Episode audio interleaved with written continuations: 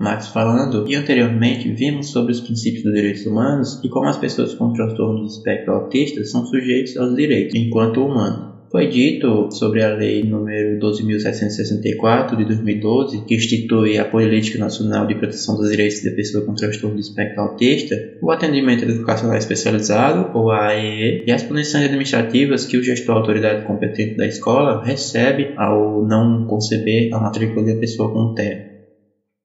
Nesse podcast, será falado um pouco mais sobre o transtorno do espectro autista, as intervenções e estratégias que precisam ser tomadas e sobre as tecnologias assistivas. Também será visto alguns softwares que podem ser utilizados.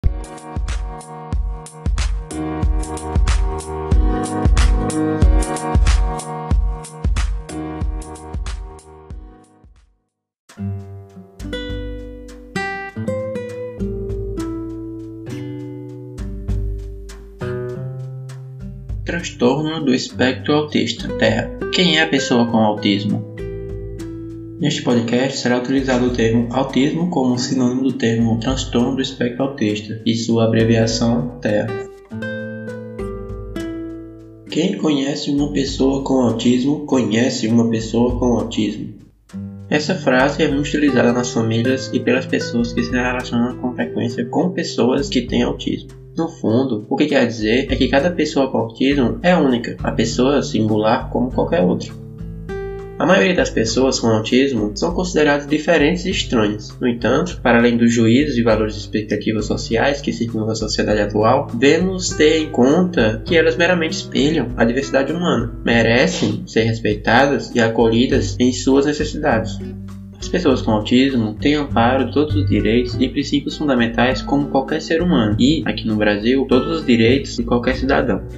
A partir de 2012, com a Lei 12.764, para todos os efeitos legais, a pessoa com autismo passa a ser também considerada uma pessoa com deficiência. Isso implica que a pessoa com autismo tem também as garantias e a proteção prevista na Convenção Internacional sobre os Direitos da Pessoa com Deficiência, um marco na luta da inclusão social e combate aos processos da exclusão. Vale lembrar que o DMS é o Manual Diagnóstico e Estatístico de Transtornos Mentais, publicado pela Associação Americana de Psiquiatria, APA, e a CID é a classificação Internacional de Doenças publicadas pela Organização Mundial da Saúde, OMS.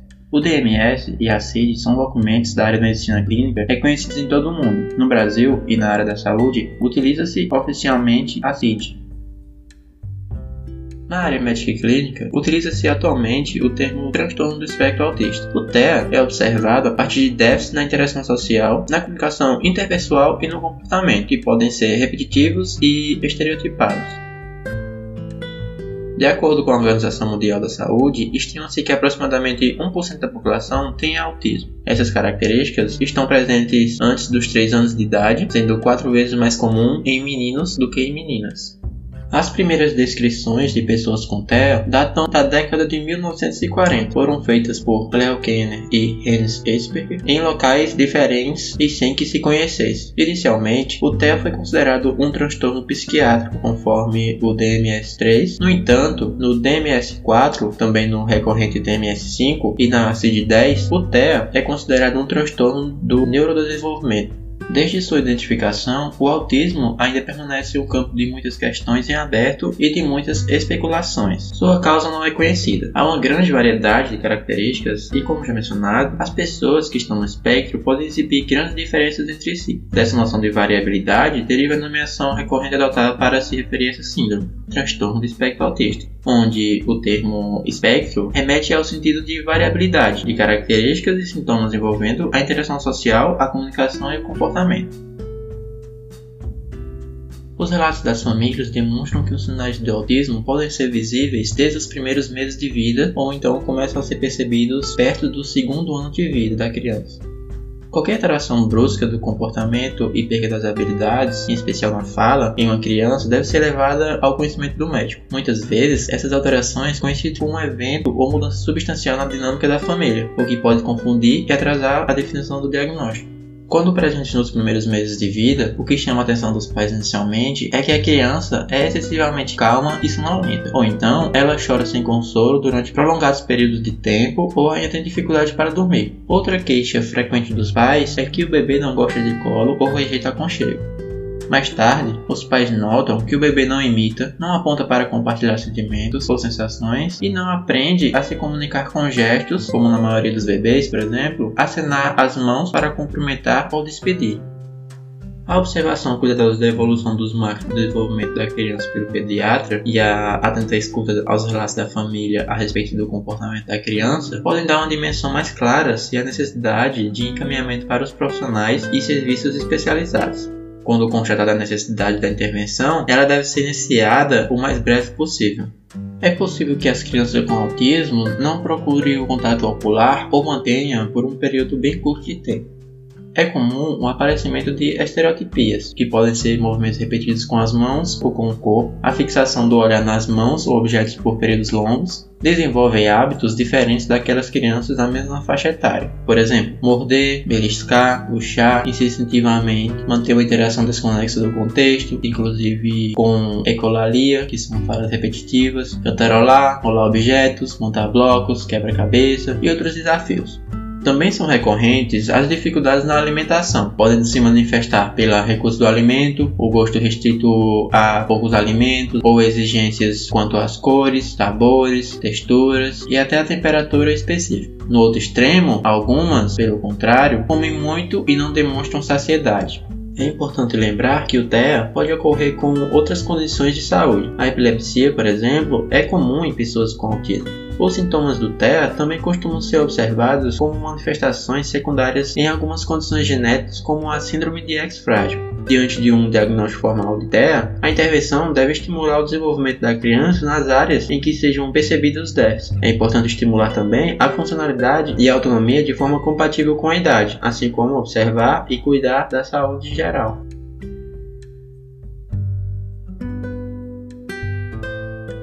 Segundo as diretrizes de atenção da reabilitação de pessoas com transtorno do espectro autista, o diagnóstico do TEA permanece essencialmente clínico e é feito a partir de observações da criança e entrevista com os pais ou cuidadores. Dentre os instrumentos de triagem e de avaliação do TEA, é preciso reconhecer e diferenciar que alguns são para identificação, outros para diagnósticos ou ainda para identificar alvos de intervenção e monitorar os sintomas ao longo do tempo. Dentre os instrumentos de uso livre para o rastreamento ou triagem de indicadores clínicos de alteração do desenvolvimento, temos o IRDI, Indicador Clínico de Risco para o Desenvolvimento Infantil. Esse instrumento de observação e inquérito, que pode ser usado no rastreamento de desenvolvimento, é criado e validado por um grupo de especialistas brasileiros e é de uso livre pelos profissionais de saúde protocolo já faz parte dos instrumentos presentes na diretrizes de atenção e reabilitação da pessoa com transtorno do espectro autista do Ministério da Saúde. Dentre os instrumentos de rastreamento ou triagem de indicadores do TEA adaptados e validados no Brasil, o MChat também é de uso livre.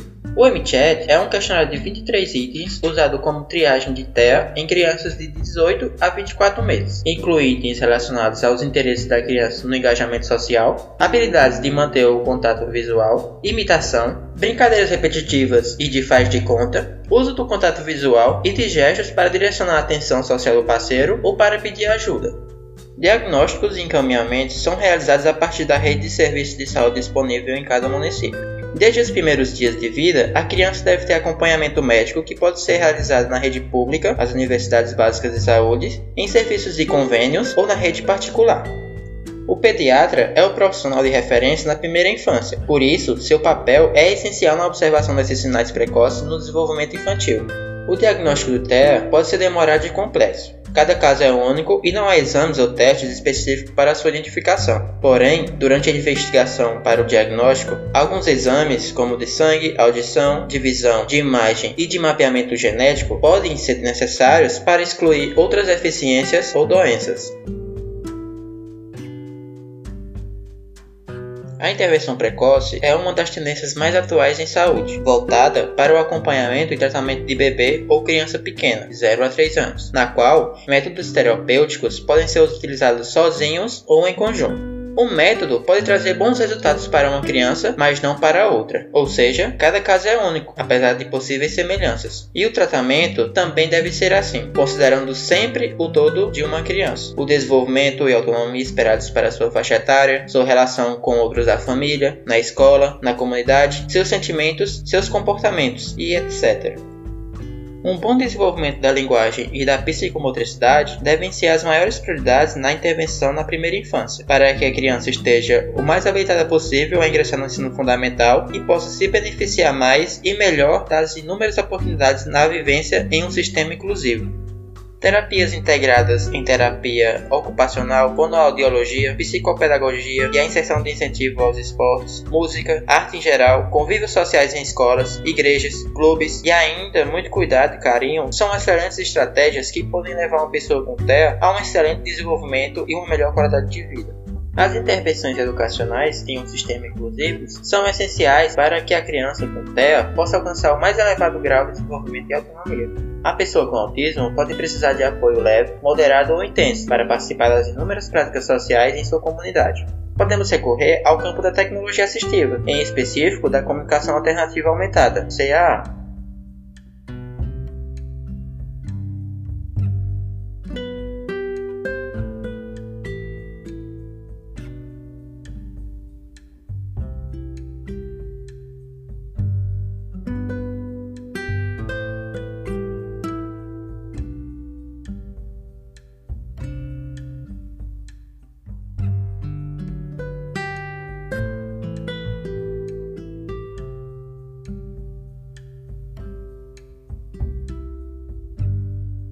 Segundo a Associação de Amigos dos Autistas, AMA, em seu guia prático na sétima edição, é recomendável que se desenvolva o mais cedo possível a autonomia e independência, a comunicação não verbal, os aspectos sociais como imitação, aprender a esperar a vez e jogos em equipe, a flexibilização nas tendências repetitivas, as habilidades cognitivas e acadêmicas. Ao mesmo tempo, é importante trabalhar na redução dos problemas de comportamento, utilizar tratamento farmacológico necessário, que a família receba orientação e informação, que os professores recebam assessoria e apoio necessário.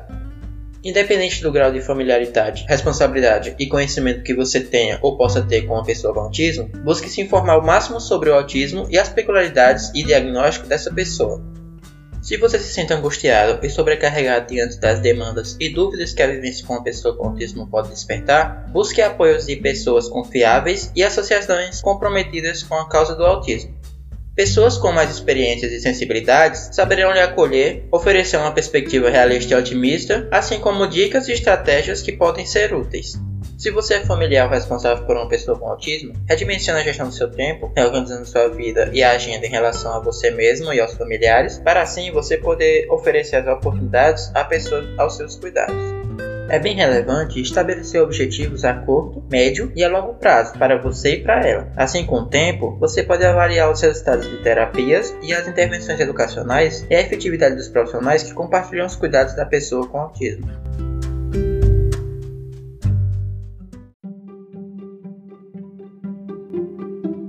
Tecnologia assistiva Segundo Pasquerino, as tecnologias da informação e comunicação, TIC, são tipos especiais de signos, que se apresentam em suas duas perspectivas intrínsecas, uma em um nível de mediação entre o sujeito e outro, em um processo de interação com o uso de linguagem da tecnologia, e a outra em que o sujeito interage com o objeto. No entanto, no mundo atual emerge a tecnologia assistiva como área de conhecimento da pesquisa que se tem revelado com um importante horizonte de novas possibilidades para a autonomia e a inclusão social dos alunos com deficiência.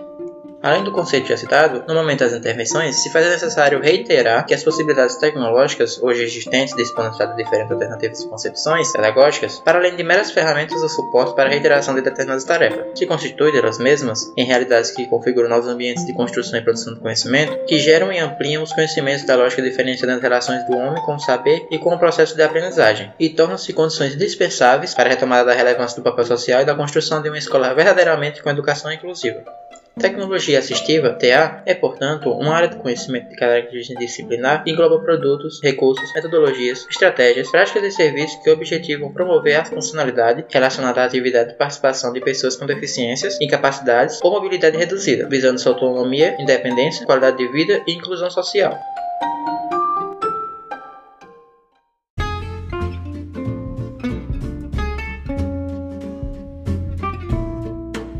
Os recursos de alta tecnologia são compostos por sistemas de comunicação tecnológicos. Podem utilizar como base comunicadores como voz gravada ou sistematizada, ou ainda sistemas como BISComp, PicComp, PCSComp e MaguanaVox, além de softwares para computadores disponíveis móveis ou outros recursos tecnológicos. Na comunicação alternativa, existem diversos softwares desenvolvidos como WordMaker, um software proprietário, Speaking Dynamic Pro, também um software proprietário, Escrevendo com Símbolos, um software proprietário, CodeShell, software gratuito, Plebons, um software gratuito, Etrilocks, um software gratuito e GeoAgnes, um software gratuito. Também existem sites desenvolvidos em comunicação alternativa na web, mas a maioria com dificuldade do idioma estrangeiro. Constata-se com isso a carência de aplicativos brasileiros, assim como metodologias de uso.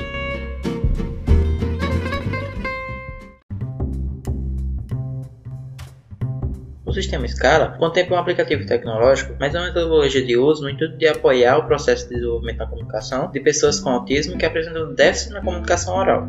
Está disponível no módulo Prancha e na narrativas visuais, nas plataformas web e Android. Scala significa Sistema de Comunicação Alternativa para o Letramento de Pessoas com Autismo. Para o modo de visualização do Scala, apresentam layouts de módulo Prancha e de módulo História na versão tablet. No menu à esquerda, apresenta ao usuário as categorias de imagem, que podem ser utilizadas em todos os módulos, enquanto na barra horizontal o menu apresenta funcionalidades. No menu de módulos narrativos visuais, agrega uma categoria a mais, balões que permitem a inserção de pequenos diálogos. Possuem algumas imagens da categoria ações a funcionalidades da animação, Cada imagem tem uma legenda padrão que pode ser editada no módulo prancha. Para alteração do nome da imagem, no módulo narrativas visuais, a edição possibilita sua rotação, inversão, aumento e diminuição do tamanho, sobreposição e exclusão da imagem. Para cada quadro, no módulo prancha, é possível também gravar som ou, se desejar, utilizar um sintetizador de voz que fará a leitura da legenda quando adicionar a funcionalidade visualizar. Já no modo narrativas visuais, há a possibilidade de escrita de história, para que posterior possa ser sonorizada através de sintetizador de voz ou gravação do usuário quando adicionada com a funcionalidade de reproduzir. Há ainda no modo narrativas visuais a possibilidade de inserção de cor de fundo ou cenário. É possível visualizar tutoriais no YouTube, assim podendo se familiarizar melhor com o software e utilizar nas suas metodologias.